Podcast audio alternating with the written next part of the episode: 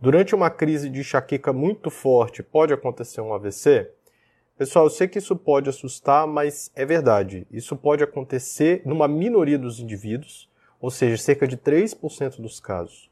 E isso ocorre porque quem tem enxaqueca pode apresentar um fenômeno de uma constricção ou fechamento dos vasos sanguíneos cerebrais.